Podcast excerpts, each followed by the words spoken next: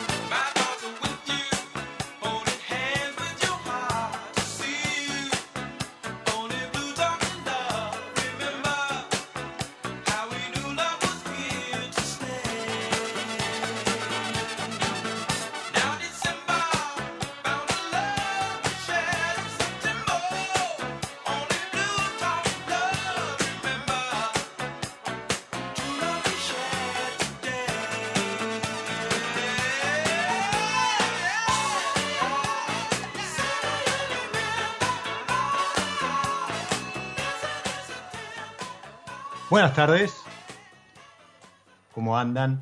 Bienvenidos a, un nuevo espacio, un nuevo recreo para los sentidos. Esta pausa que proponemos episodio a episodio y en esta ocasión la pausa número 100, nada más ni nada menos. Así que, como decía Maurice White, eh, en, en, el ritmo de los Erwin and Fire, ¿cómo no me voy a acordar de esta noche del 21 de septiembre?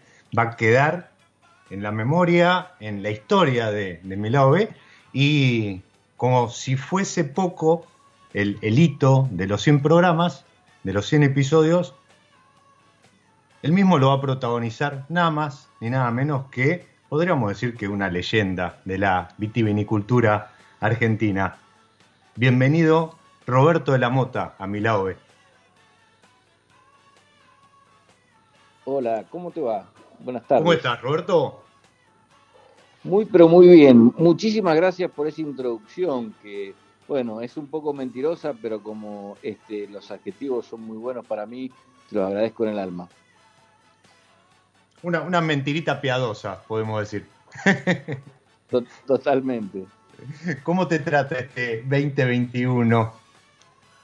Mirá, hasta ahora muy bien, más allá de todas las vicisitudes este, que ha tenido la, pandemia, este, trabajar, cosechar, vinificar con, con este problema este, y demás, que a todos nos tiene un poquitito cansados. Debo decir francamente que estoy muy contento porque, bueno, nos ha permitido hacer una muy buena vendimia, buenos vinos del año 2021 Estamos fraccionando algunos del año 2020 ya y hemos, este, la verdad que estoy contento. El resultado del año desde el punto de vista técnico ha sido muy bueno.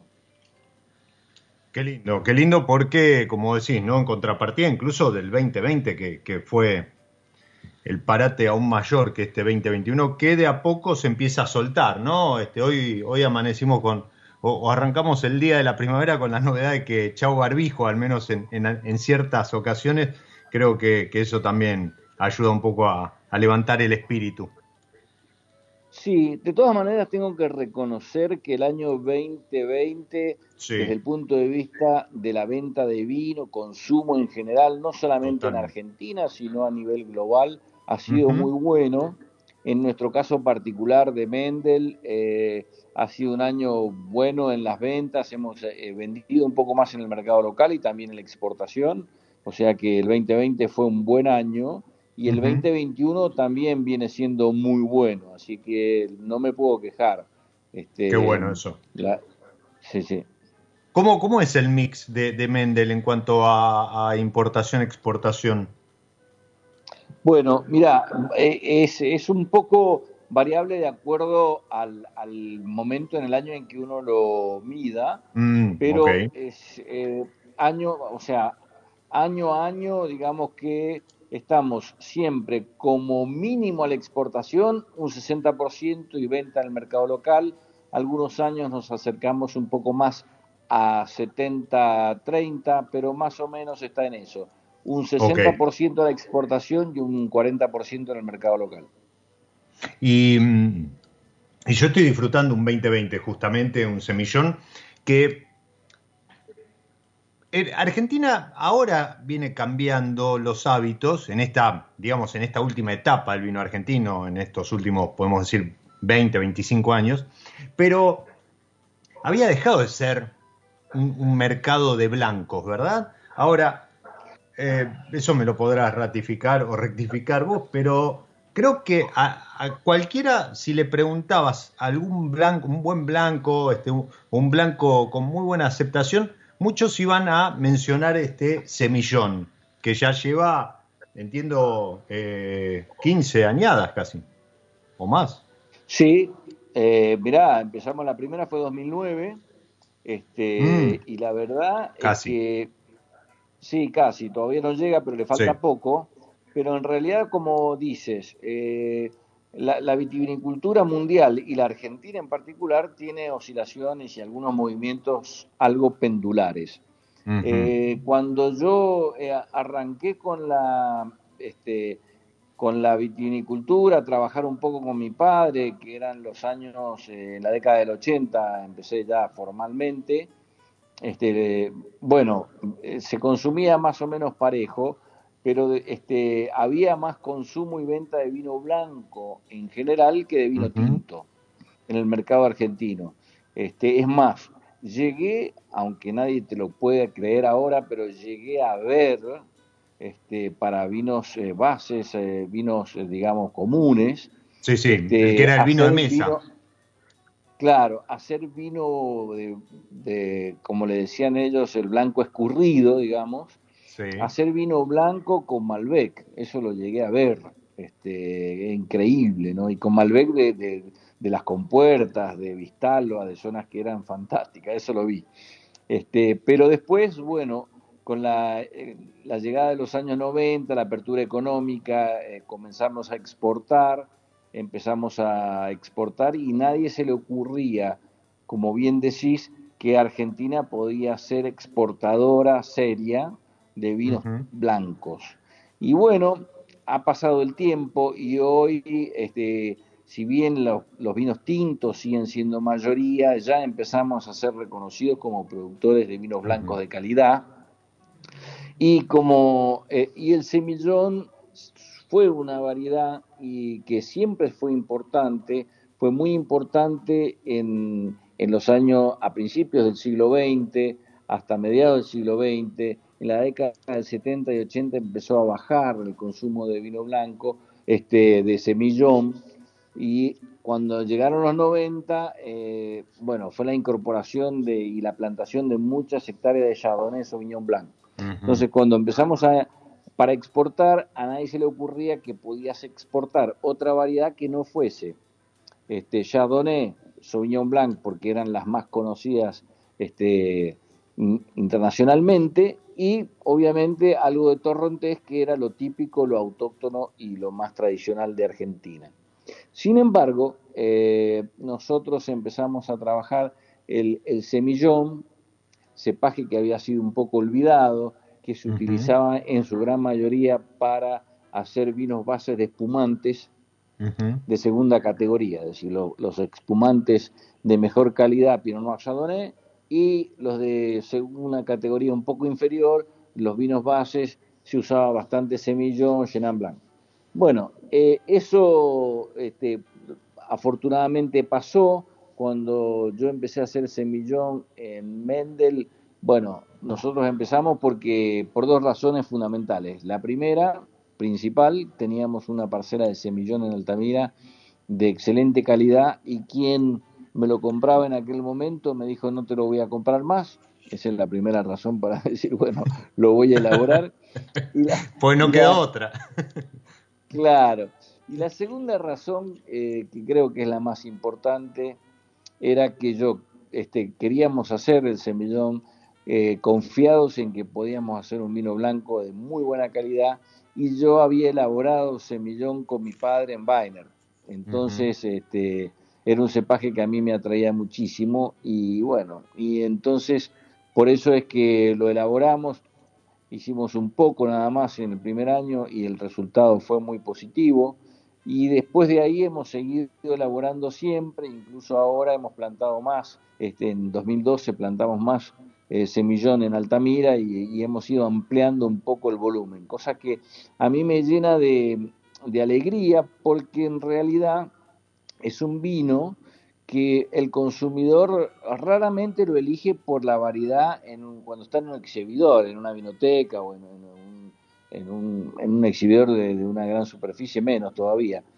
Eh, siempre es un vino que se, lo hemos vendido por consejo principalmente el sommelier en la restauración y también lo hemos vendido por consejo del, del, del cavista, del vinotequero, que dice un vino diferente, lo recomienda. Es por recomendación que así ha ido llegando hasta que la gente lo, lo prueba. Porque en realidad, salvo el semillón que nosotros teníamos, que acá no tuvo eh, una, digamos, eh, fama de, de, ser un gran vino, eh, porque así lo fue, este, lamentablemente, eh, salvo el, semillón de Australia, este, de Hunter Valley y esos lugares, donde hay semillón, que es este, en el Sauternes, que es su origen, y en la zona de Bordeaux, en el Gravel, que son, se hacen blends de semillón Sauvignon Blanc, este, y ahí nadie, nadie sabe que está hecho con semillón esos vinos, ¿viste? Entonces, eh, la, la, variedad no es una variedad atractiva. Eh, en cambio, las otras variedades, el Chardonnay sobre todo, porque este, los americanos plantaron mucho y fue la variedad blanca de Estados Unidos, este, y el tinto fue el Cabernet, que se hizo famosa este, como variedad. Este, el Sauvignon Blanc se hizo famoso principalmente gracias a los eh, eh neozelandeses. Claro. Y entonces el semillón no era una variedad muy, muy atractiva como nombre, pero hoy ya, este, por suerte, somos muchos los productores de semillón de muy buena calidad en Argentina. Ya ahora tenés bastante para elegir.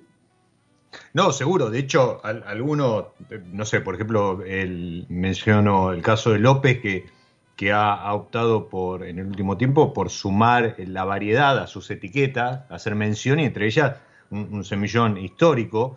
Eh, incluso hay bodegas grandes, productoras, como bien decías, de, variedades más internacionales como, como Chardonnay y Sauvignon Blanc, que se han volcado a elaborar eh, semillón en los últimos años.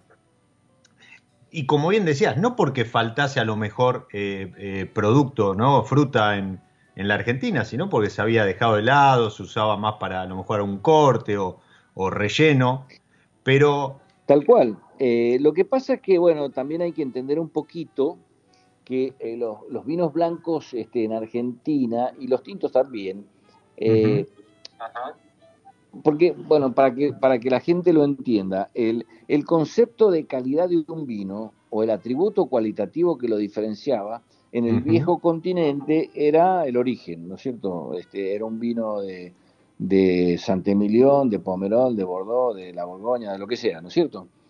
O, lo que sea del, eh, en otros países, en un Rioja, en España, lo que sea. Bueno, en, en, en, Argentina, que es, digamos, históricamente un país del Nuevo Mundo, pero bastante viejo, con mucha tradición vitivinícola, como no existía un conocimiento por parte del público consumidor del origen todavía, lo que era el atributo cualitativo el sustento cualitativo importante para el consumidor era la marca y no importaba este, el cepaje. Cuando los americanos, cuando los americanos empezaron a, producir este, vinos y a consumir más seriamente, que fue muy posterior a la vitivinicultura argentina, ellos no tenían ni el origen conocido, ni tampoco tenían las marcas. Y entonces, eh, muy inteligentemente, encontraron eh, los cepajes, los varietales, y daban decir que un Cabernet Sauvignon por lo menos era un atributo de calidad para que el consumidor, bueno, tuviera algo, una referencia cualitativa o algo que buscara, que se asemejaba, era un Cabernet Sauvignon, ya lo sabían, en los blancos un Chardonnay. Bueno, eso fue un poco, y como el Estados Unidos es tan importante desde el punto de vista del consumo, eh, y, de y, consumo no solamente de sus vinos locales, sino también de vinos importados, eh, fueron contagiando esa, esa varietalidad a nivel mundial. Entonces todos empezamos a, como teníamos que exportar a los Estados Unidos y demás, empezamos a mencionar cada vez más los varietales en la etiqueta. Y entonces empieza a ser importante. Este, yo creo que eso es un poco el, históricamente porque eh, el mencionar el cepaje o la variedad en la etiqueta se hizo tan y tan importante. Y, atrás de eso, bueno, después como que cada país también eligió su, su variedad de bandera y, un poco para, para acompañar el, marketing y, hacer punta de lanza con la variedad que en nuestro caso eh, cayó en, cabeza del Malbec. Y, antes de, de mencionar el que entiendo para vos sigue siendo el Malbec. Eh, ¿Vos qué, le encontrás al semillón? Pues, hay una característica, vos mencionaste, Chardonnay, Sauvignon Blanc son las que se posicionaron y demás, este, no solo a nivel mundial, sino particularmente en Argentina, después fueron surgiendo otras, incluso en detrimento de nuestra Torrontés, que es la, la variedad eh, autóctona, nativa, pero, pero vos trabajas con Semillón y Chenin Blanc, que son dos variedades históricas en Argentina. Totalmente. ¿Qué, le, encontrás a, diferencia de las que pudieron venir después? O sea, ¿por qué te atrae esto, no? Más allá de a lo mejor del rescate histórico o lo emotivo, pero digo, técnicamente. Técnicamente yo creo que dan este, muy buenos vinos, dan vinos que tienen cada uno su originalidad y tipicidad, que, que hacen este, digamos, meritorio tener una etiqueta con su nombre, porque puedes hacer vinos muy interesantes. El semillón, por ejemplo, además de tener unas notas este, aromáticas y gustativas particulares, eh, es decir, el, semillón siempre tiene ese aroma cuando joven, un poco a frutos secos y, y que va, pero también tiene notas florales, a flor de acacia, y, que a mí me gustan mucho el, damasco y demás. Lo que tiene de particular que cuando evoluciona y evoluciona tan bien con el tiempo, es una variedad que soporta muy bien el, el paso del tiempo en botella. Eh, y bueno, tenemos ejemplos, hay varios, pero yo he podido, lamentablemente, semillones más viejos que el 2009 en Mendel no tengo, porque el primero fue 2009, pero hoy se prueban eh, muy bien. Yo el, sábado eh, estaba con algunos colegas y amigos, hicimos una degustación de vinos blancos y este, llevé un semillón 2011. Mm. Y la verdad, estaba eh, espectacular. Es más, son vinos que hay que darles un poquito de aire. Si uno los pudiera decantar, sería lo ideal, porque cuando toman un poco de aire son más expresivos y este, deja de estar floral, pero siguen apareciendo las frutas, las frutas secas, que a mí me gustan tanto. Y entonces, y en la boca es un vino que como viene de una zona alta, fresca, de mucha alternancia de temperatura diaria, conserva muy bien la acidez. Entonces esa acidez también le garantiza una muy buena evolución en el tiempo. Y yo creo que eh, eso por un lado, los atributos del vino en sí. Y por otro lado, algo que para mí es fantástico y que es, lamentable perderlo, nosotros en Argentina tenemos eh, viñedos viejos que mm. todavía siguen siendo productivos, con una buena productividad, y que son parte del patrimonio vitícola este, que no se encuentra en muchos lugares del mundo. Eso es, eh, eh, eso es un atributo fantástico y eso es parte del patrimonio y que no se debe perder. Para mí, por eso mismo, creo que es importante elaborar estos vinos, este, ponerlos otra vez en, la vidriera, porque bueno, estamos preservando parte de ese patrimonio que tenemos y que sería una lástima enorme perderlas. Porque en muchos países, por una cuestión climática, porque los viñedos se tienen que injertar sí o sí, porque este, sufren mucho más a veces con heladas de invierno que son muy rigurosas, o sea lo que sea, en algunos climas, bueno, las variedades sufren un poco más y acá los viñedos suelen ser mucho más longevos que en otros lugares. Entonces es una lástima perderlos. Con el Chenin Blanc pasa lo mismo. Este, nosotros podemos hacer un Chenin acá de calidad superlativa a condición de encontrar eh, la buena selección. De Chenin Blanc hay selecciones viejas que suelen ser un poquito menos productivas que otras selecciones que se hicieron después mm. y que son las que dan vinos de mejor calidad, mayor intensidad aromática, mejor acidez y, también es un cepaje que se conserva muy bien en el tiempo. Así que yo creo que eh, la voluntad de tratar de hacer esos vinos eh, principalmente obedece a eso, a, a, a hacer un ensayo de salvataje de viñedos que, si bien fueron muy importantes en superficie, hoy este, tenemos escasas 700 hectáreas más o menos de cada uno, mm. que no es mucho. Entonces, bueno, eh, por ejemplo, como yo te contaba, yo planté de nuevo em, semillón y ya estoy haciendo plantas de Chenin Blanc para seguir plantando, porque me parece que, bueno, vale la pena. Además, este, es una demostración que me parece súper importante de que Argentina eh, no es solo Malbec, no solo Malbec, Totalmente. ni tampoco, ni es tampoco solamente tintos. Argentina, este, como es un país grande, que tiene una, este, una cantidad increíble de terruños este, a lo largo de la cordillera de los Andes y fuera de la cordillera de los Andes. Este, porque hoy, como habrás visto, se están haciendo vinos interesantes en Córdoba, eh, se están haciendo vinos interesantes en, en Buenos Aires, en, en la, incluso en la costa hay viñedos muy buenos, en la Patagonia, no solamente el área cordillerana, pero sino también más este, hacia el centro, el lago Muster, al lado del lago Muster están haciendo viñedos que son interesantes también. O sea, yo creo que es tan grande la Argentina y tiene tanta diversidad que nosotros somos capaces de producir este, muchos cepajes.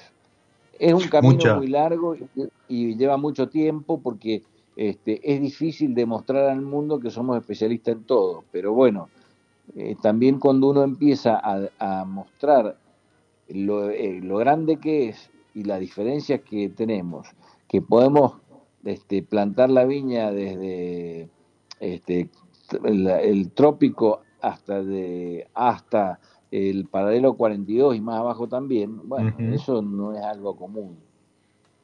No, no, no, seguro es, es ir ganando también confianza y en eso, eh, por más que nos guste o no, estemos de acuerdo no con los puntajes, los críticos internacionales y demás, creo que ayudan a promover eso, ¿no? A, a mostrar que Argentina no es solo, no es solo Malbec, que a lo mejor es lo que conviene hoy comercialmente, ¿sí? ir con, la punta de lanza del Malbec, pero está claro que hoy por hoy ya incluso tenemos blancos de, muy buena calidad que pueden pelear eh, a, nivel mundial con, con otras eh, regiones que incluso se han especializado en blancos.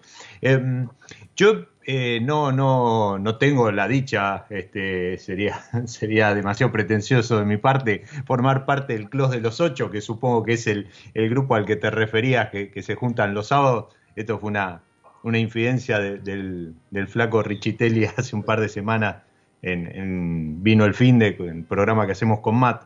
Pero sí tuve, sí tuve hace más de cuatro años ya pasaron, no, no, la verdad que cuesta creerlo eh, un 31 de mayo del 2017, para los que están escuchando, eh, en la cueva, ahí en, lo de Musu, tuvimos la, la delicia, el placer, el lujo de participar en una vertical 2009-2016 de este semillón.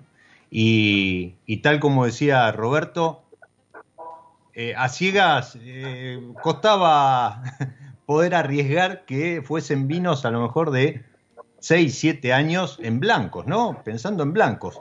Eh, estoy hablando de cuatro años atrás, donde todavía la guarda, no solo de, tin, de, digo, sí, no solo de blancos, sino de, de, tintos también, en Argentina estaba como cuestionada, ¿no? Porque también hubo una época en la cual se cuestionó si Argentina era o no eh, país de, vinos de guarda. Exactamente, pero bueno, vos sabés que justamente, ya que lo mencionaste, esta, eh, nos juntamos este sábado en lo, del Flaco Recitelli, justamente, y eh, yo les propuse en la reunión anterior, que fue en lo de Walter Brescia, sí. que, en la de Walter fue vinos tintos pero viejos. Yo le dije, y se me ocurrió ahora en lo de Jorge también, hacer una de blanco, pero poner vinos viejos también. Por lo menos que tuvieran, qué sé yo, 10 años. Y bueno, probamos cosas maravillosas. Este, probamos Chardonnay del 2000 y anteriores, y qué sé yo, y la verdad que los vinos estaban muy buenos. Y creo yo que eh, es una demostración de que Argentina puede hacer vinos muy, muy buenos. Lo de los, lo de los tintos ya lo teníamos súper demostrado, porque eh, cuando uno, lamentablemente, aquí no fue una costumbre la de guardar vinos ni tampoco de consumir vinos viejos. Exactamente. Pero hay gente y hay algunas bodegas que, por suerte, han guardado y tienen vinos eh, guardados tintos y algunos pocos blancos. Y la verdad es que cuando uno prueba esos vinos, son fantásticos. O sea, uno el, digamos que la complejidad aromática y la paleta de aromas que se presentan son fantásticos y a nivel boca pasan a ser vinos que son solo disfrute porque son cada vez más amables, algunos conservando la fruta, muy equilibrados, fáciles de beber. Este, la verdad es que es una suerte. El problema que se nos presenta a todos es que, bueno, no podemos guardar todos los vinos que quisiéramos, y aunque pudiéramos desde el punto de vista de la compra y guardar, tampoco es, fácil conseguir un lugar donde guardarlos, con lo cual este, eh, eh, suele ser un problema. Pero cuando uno tiene la suerte de poder degustar vinos viejos argentinos, hay algunos que son maravillosos. Eh, en esa, me acuerdo algo que, nos quedamos charlando después, en esa, en esa cata vertical lo de Musu, eh, vos, me dijiste que justamente que, probar vinos viejos e, era un viaje de ida, que uno después eh, volver al, vino del año se hace difícil, ¿no? no por desmerecer al vino del año, sino justamente por esto que mencionás, esta complejidad aromática, esta, eh, esta paleta de estas capas que se van, se van mostrando a medida que transcurre el tiempo en, en copa después de abrirlo. Eh, charlaba con Marina Gallán, eh, ella hizo una, cata con Andrés Robert hace poco, y, ah, e incluso eh, mencionaba y destacaba de algunos vinos con, con 15, 18 años, incluso con acidez todavía, como, como que todavía se iban a seguir aguantando en copa. Y eso es increíble porque estamos hablando de una enología que a lo mejor no está prevista para 15, 20 años hacia adelante, ¿no? Hoy a lo mejor estamos parados en otro lugar, estamos parados con otro conocimiento, con otra, con otra especialización, con otra tecnología, y, creo que hoy se puede pensar en, un vino para que aguante ese tiempo, no para que aguante, para que evolucione ese tiempo. Sí, sin, duda alguna. Este, ahora creo que estamos elaborando vinos eh, un poco más equilibrados que mm. incluso en los 90, eh, porque hubo una tendencia en los fines de los 90, principios del siglo XXI, donde se buscaba mucho la concentración y la madurez. Entonces, algunos vinos en esas condiciones tenían una acidez un poco menor, algunos, digo, no todos, este, y evolucionaron un poco más rápido. Pero, como te decía, yo ahora existen todavía vinos de la década del 70, este, del 80, que están muy, muy buenos. Y lo, lo más lindo es que yo he tenido la suerte de poder hacer degustaciones comparativas, por ejemplo, con vinos de Bordeaux y vinos de acá de la, de, la década del 70. Sí. Y no, y no tienen, los de acá no tienen nada que envidiarle, al contrario, este, te encontrás con, con vinos que han soportado muy bien el paso del tiempo.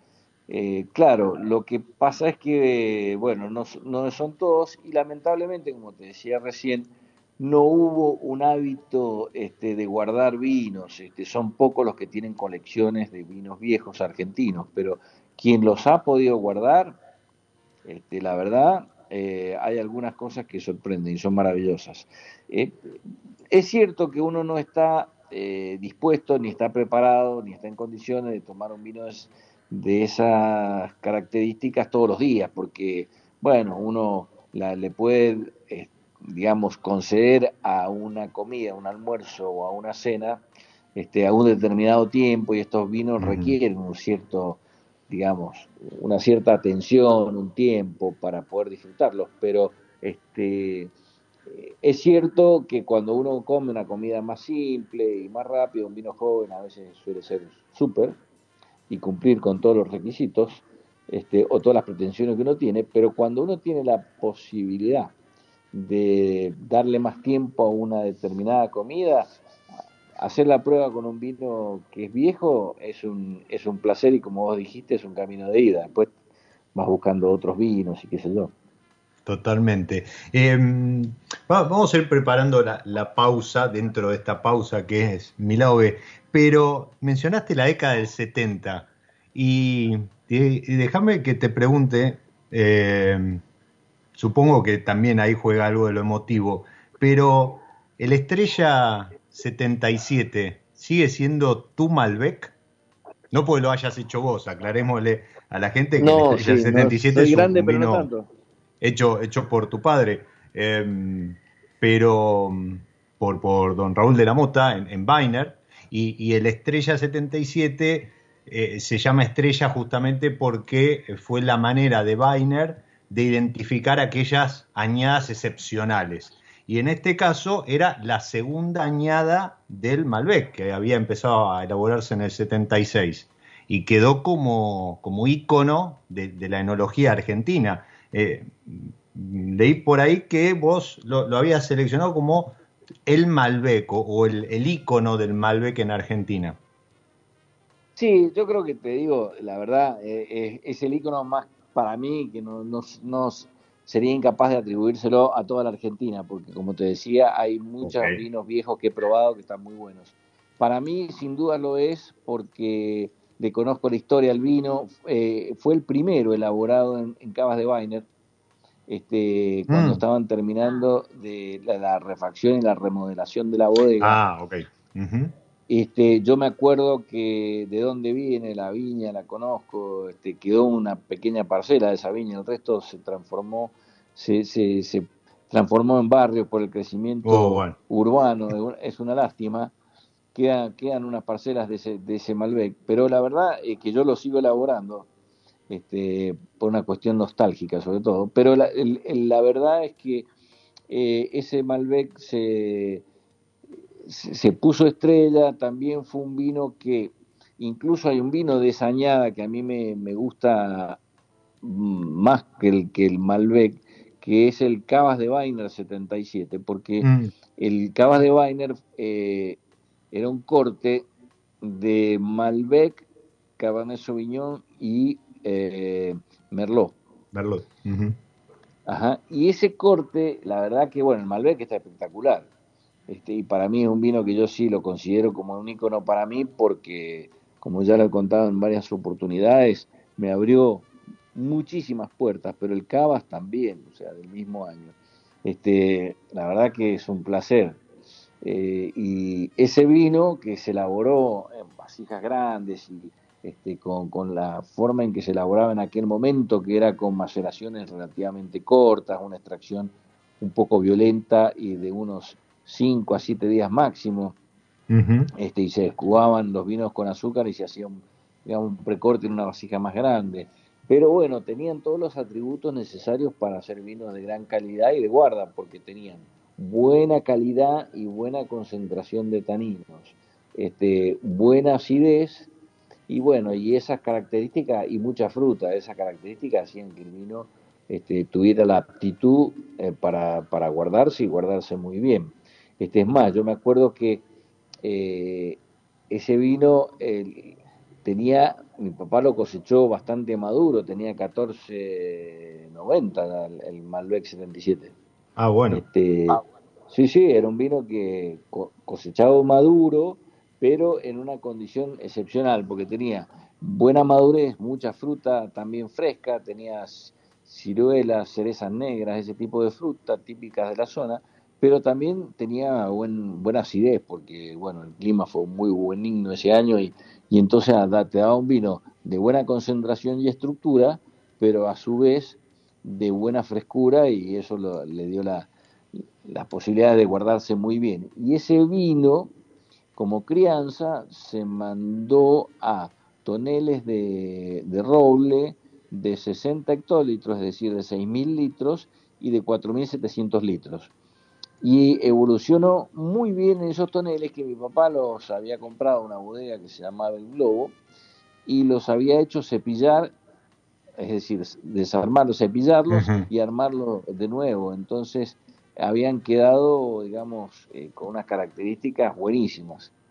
Y siempre cuento como anécdota que eh, el, mi papá tenía un encargado de la bodega que era un chico este, Barrera de apellido, que era muy bueno, este, pero que no tenía tanta experiencia eh, en bodega. Y un día vino mi papá a decirle, don Raúl, el vino está hirviendo en los toneles. Claro, porque hizo la, eh, hizo la maloláctica en los toneles y entonces salía el gas.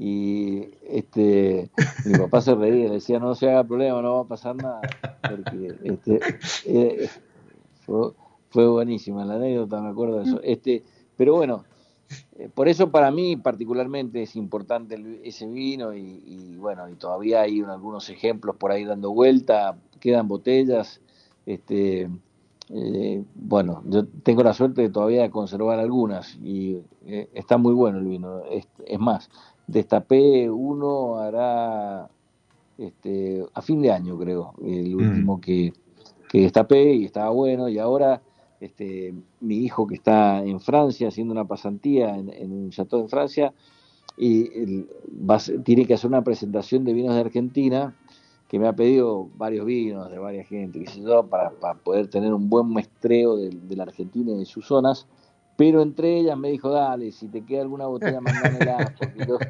quiero, quiero mostrar que, bueno, que la Argentina tiene potencial de guarda en sus vinos y que un vino que tiene este 40 años todavía está bueno y qué sé yo, así que bueno, este le voy a mandar una botella. Bueno, Bien, bien, va, a chapear con esa, con, esa estrella 77 seguramente. De, Roberto, hacemos una pausita dentro de, esta pausa que es mi lado B. Y, como siempre, eh, episodio a episodio jugamos, esa es la consigna de, la gente de San Felicien, la, la, propuesta, con alguna variedad, alguna etiqueta de, las que tienen en su portfolio con algo de música. Y como hoy estamos cumpliendo 100 episodios, se escorchan burbujas. Y qué mejor que acompañarlo con esta fiesta del jazz.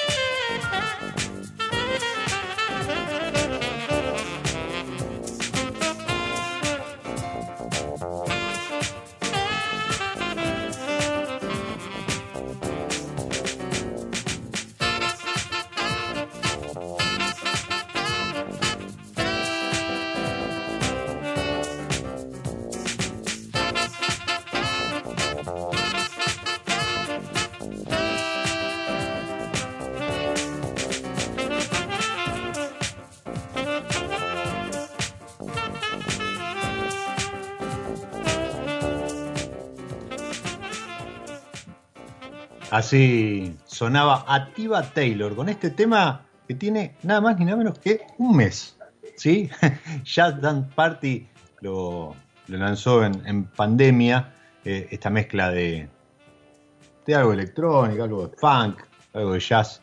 Ativa Taylor haciendo Jazz Dance Party, acompañándolo con unas brujas, con este Méndez Semillón, con algún aperitivo a esta hora y por supuesto, con la charla que estamos disfrutando, así lo está disfrutando Gaby, lo está disfrutando Leo, eh, que mandan mensajes y, saludan por los 100 episodios y, tantos otros que se suman episodio episodio, programa, programa a mi lado B. Y mencionábamos recién la década del 70, em, em, empieza a cambiar la enología, empieza a, a modificarse el mapa de, la enología en Argentina y en 1989 surge una de las eh, denominaciones de origen, yo no sé si no es la primera en Sudamérica, pero debe ser una de las primeras, Luján de Cuyo.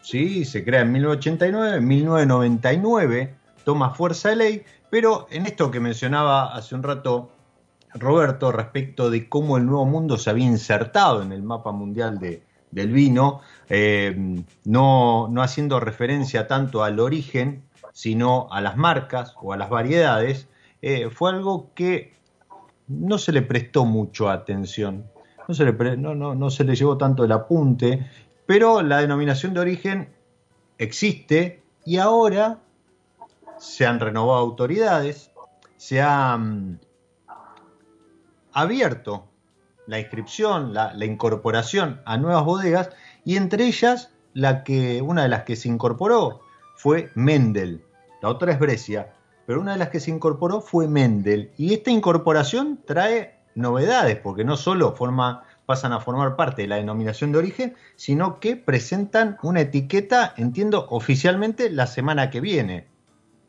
¿verdad? Efectivamente, pero eh, mañana vamos a hacer una presentación en Mendoza. Ah, ok, bien. La de Buenos Aires es la semana que viene, entonces. En Buenos Aires la semana que viene.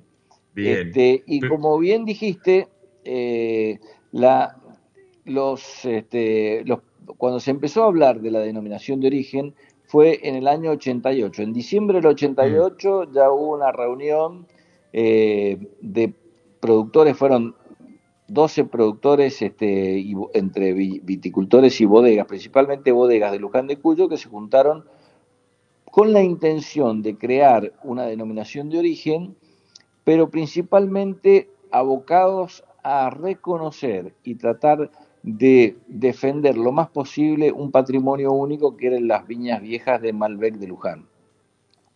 Eh, lo que pasa es que generalmente no se esto, no, lo decimos habitualmente, pero para contextualizar perfectamente el motivo y, la razón de ser principal, fue que Argentina luego de la época, en la década del 80, fue una década bastante complicada para la vitivinicultura argentina. Y dado las distintas crisis que se produjeron en esa época, se erradicaron muchos miles de hectáreas de Malbec. Sí. Entonces, los productores, este, entre los que estaba mi padre, yo en ese momento, la primera reunión no participé porque yo estaba en Francia este, eh, viviendo, pero cuando volví, que fue a, a, a fines de julio, en, agosto del en 1989, este, bueno, pude participar de la, de la creación del Consejo de, Denominación de Origen Luján de Cuyo, que fue en, en 1989, y ahí trabajamos arduamente para lograr el, reglamento. Y como bien dijiste, la denominación de origen de Luján eh, fue la primera que se creó en América. No había ninguna en América. Y en el año 91 se hizo un evento muy lindo este, en las cavas del Museo Fader, acá en, mm. este, en Chacra de Corea, que está pegado al INTA, un museo muy buena casa que fue de Fader. Y ahí se hizo una degustación en la que se, invitaron a, Jean Cretenan, que era el degustador de la OIB, estaba Robert Fenlow, que era el director de la OIB, y había un este, Cleaver, creo que era de California, y cuando vinieron este, se hizo una degustación de los vinos y eh, se aprobó la denominación de origen Luján de Cuyo eh, en la OIB, o sea que fue un reconocimiento internacional este, fantástico. Y bueno, pero ahí pasó una cosa muy interesante y que vale la pena recalcar. Nosotros trabajamos mucho y, mi padre, Alberto Ariz, un grupo muy grande, este, estaba también Walter y yo este, trabajando en, la DOC, pero bueno, pasó que eh, solo cuatro bodegas eh, elaboraron vinos con denominación de origen, la primera fue este, en 93 en el mercado ya el Luigi Bosca, mm. la, y, como bien dijiste, no tuvo una repercusión enorme, este, y bueno, ¿por qué? Ahí tiene una explicación muy lógica, que es, eh, en, es que está en la definición de denominación de origen, que dice que la denominación de origen para un vino se tiene que basar también en, el reconocimiento cualitativo y distintivo que tiene un vino de una determinada región por parte del público consumidor.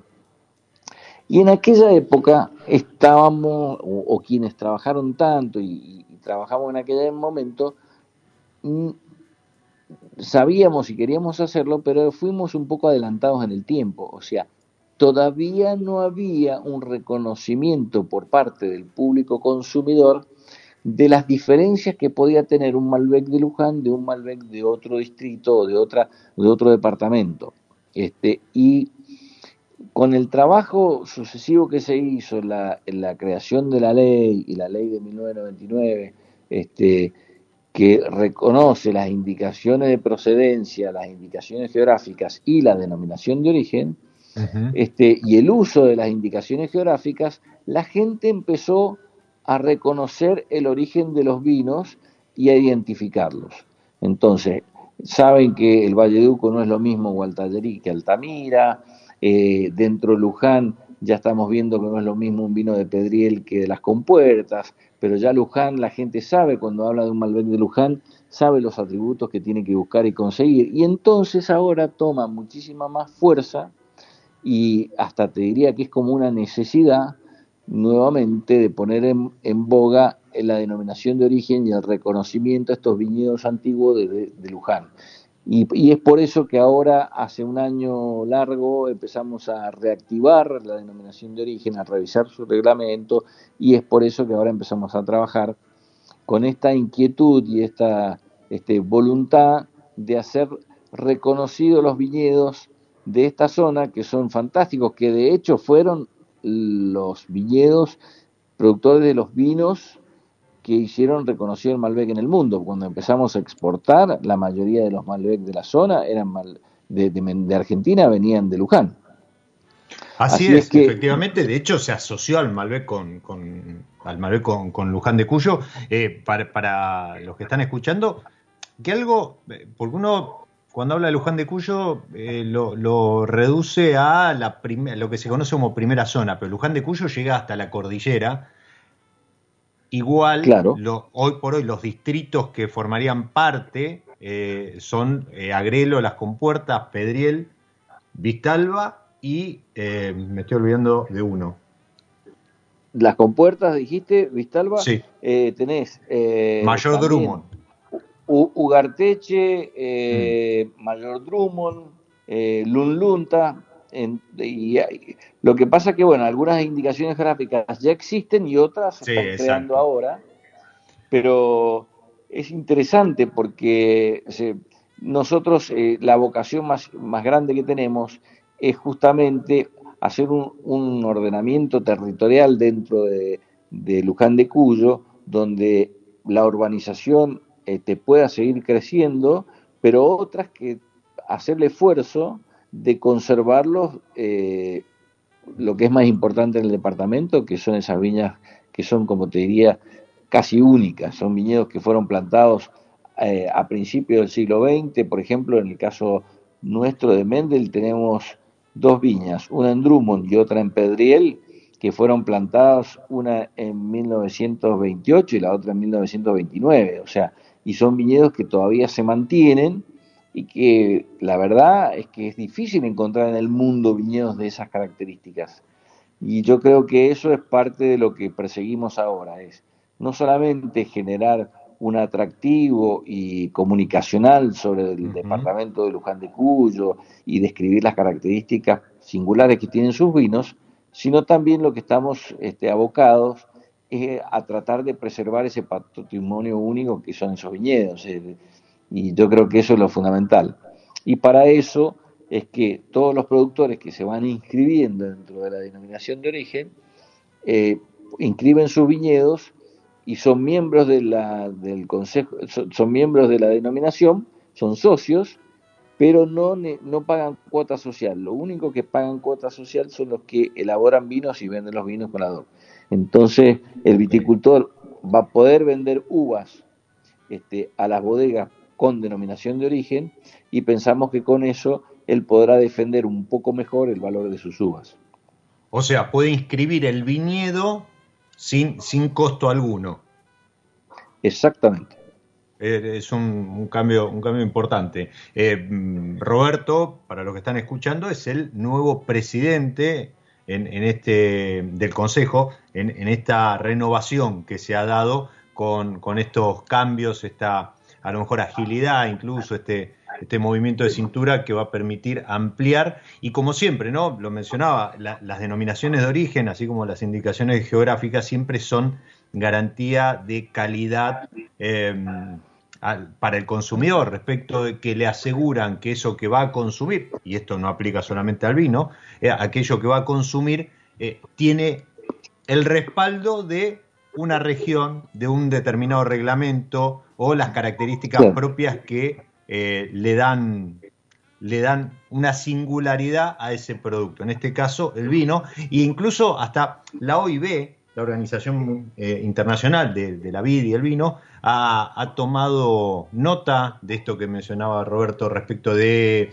un, mayor interés y, un mayor acercamiento del consumidor a este tipo de conceptos e incluso hace poco ha revisado las definiciones que aplican a los Estados miembros eh, de lo que es indicación geográfica y denominación de origen, que no es un, eh, no es un tema menor, porque también la organización internacional que, aplica en, todo el mundo eh, también tiene sus temas administrativos y su, su, este, ritmo de adaptación, pero que haya hecho ese movimiento creo que también habla de, lo que empieza a significar la indicación geográfica o la denominación de origen para el vino a nivel mundial. Y en Argentina estamos dando pasos cada vez más eh, grandes y, acelerados en ese sentido, así que bienvenido. Bueno, vamos a, esperar entonces para, para, algún anticipo de, lo que es esta etiqueta de Finca Los Andes.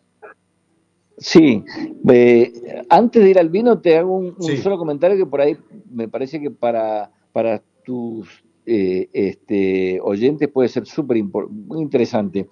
la diferencia eh, que existe entre indicación geográfica y una denominación de origen controlada son dos cosas. Eh, la indicación geográfica te asegura la procedencia de las uvas. entonces, cuando en una etiqueta ellos ven que dice Guadalajara, este, las compuertas o el distrito o el departamento que dice, eh, la indicación geográfica te está asegurando que dice una IG, eh, viene toda la uva de Altamira. Exacto. La, denominación de origen tiene un, es un escalón superior donde ya existe una agrupación de productores que han decidido crear esa denominación de origen, han hecho un reglamento ad hoc para la parte vitícola y para la, o sea, para la cómo se, de, qué características tiene que tener el viñedo, de edad, de rendimiento, de densidad de plantación, etcétera, y las características que tiene que tener su vino en la elaboración y también su crianza. Entonces, nosotros, eh, miembros de una denominación de origen, nos autoimponemos una serie de características y requisitos que tiene que tener desde la viña hasta el vino y después la forma de garantizar que esa, este vino está elaborado bajo la, eh, digamos, el reglamento de la denominación de origen es la oblea. O sea, tiene que tener un vino de denominación de origen, tiene una oblea que lo identifica. Y además de eso, y lo más importante, es que cada vino, aunque sean distintos en su intensidad, concentración o potencial de guarda eh, y su precio, si han pasado, para tener la oblea de la denominación de origen, han pasado por un comité de degustación que lo ha degustado y lo ha, los ha, este, digamos, para autorizarla a usar la oblea, es que pasó por un control cualitativo importante que es el comité de degustación de la, de la denominación de origen. Y esto es importante porque eso, eso sí que es un, un, label de garantía. ¿Y por, qué lo, por qué se hace? Porque si se vende un vino de denominación de origen que no este, tiene un nivel cualitativo mínimo, está jugando en detrimento de todos los demás este, socios que dicen, che, este vino no representa un, un Malbec de Luján. Entonces, eh, para que tenga la oblea y que signifique algo, tiene que pasar por ese comité de degustación y eso está bueno. Eso, eso, eh, esa fiscalización es súper, súper importante. Em, para el vino me parece que vamos a tener que esperar para la próxima porque se, no, se nos está yendo el episodio, Roberto. Em, la, verdad que, que, la charla, nada, quedan, quedan muchas cosas en el tintero para, para preguntar y, quedará para, para una segunda vuelta, pero bueno, felicitaciones sí por, por este, esta novedad respecto de la denominación de origen, por este nombramiento en la presidencia del Consejo y, por, por este nuevo vino que se está lanzando. Sí, yo te agradezco muchísimo, la verdad que se me pasó muy rápido el tiempo, simplemente el vino eh, es un vino al que yo, además de las características cualitativas que pueda tener el vino en sí, para mí mm. es un vino que significa muchísimo. Este, hablamos del semillón, que significaba mucho para mi papá y para mí, y este vino también para mí significa mucho porque eh, estoy pensando en él cuando logré hacer la denominación de origen, porque eh, dije, bueno, este vino es mi papá este, luchó tanto y, trabajó tanto para la denominación de origen que, bueno, eh, que para mí tiene mucho peso eso y, y creo y espero que el vino lo transmita. Seguramente, seguramente porque esos sentimientos que se vuelcan en la elaboración se terminan transmitiendo en la copa, así que bienvenido este Finca Los Andes al mercado. Sí, es, es un vino de Pedriel, de una, de, una, de una finquita chica que tenemos en Pedriel, en la zona alta de Pedriel, este, y la verdad que, bueno, sale un Malbec de ahí que es súper este, espectacular porque tiene buen volumen, estructura, pero también mantiene la frescura, este, la fluidez. Y a mí me parece que merita elaborar un vino con, con esa etiqueta. Qué lindo, qué lindo. Eh, eh, ya tengo ganas de probarlo, así que me voy a tener que aguantar hasta la semana que viene, pero seguramente mañana vamos a estar haciendo el seguimiento en redes de, lo que se esté presentando allí en Mendoza. Nuevamente, gracias Roberto por, por haber pasado por este tiempo, esta charla eh, en mi lado B. Y mm, nada, rápidamente le quiero agradecer a, a Nacho, a Fede, a ese, a Geo, ¿sí? que es hoy la operadora, pero ellos también han pasado, a la familia, a, Vero, a los que están, a los que ya no, a los amigos y a ustedes que están ahí del otro lado. Como siempre les digo, soy Diego Migliaro, este es mi lado B y les deseo que disfruten. Chao. Nos encontramos en cualquier momento en otro episodio de Mi lado B.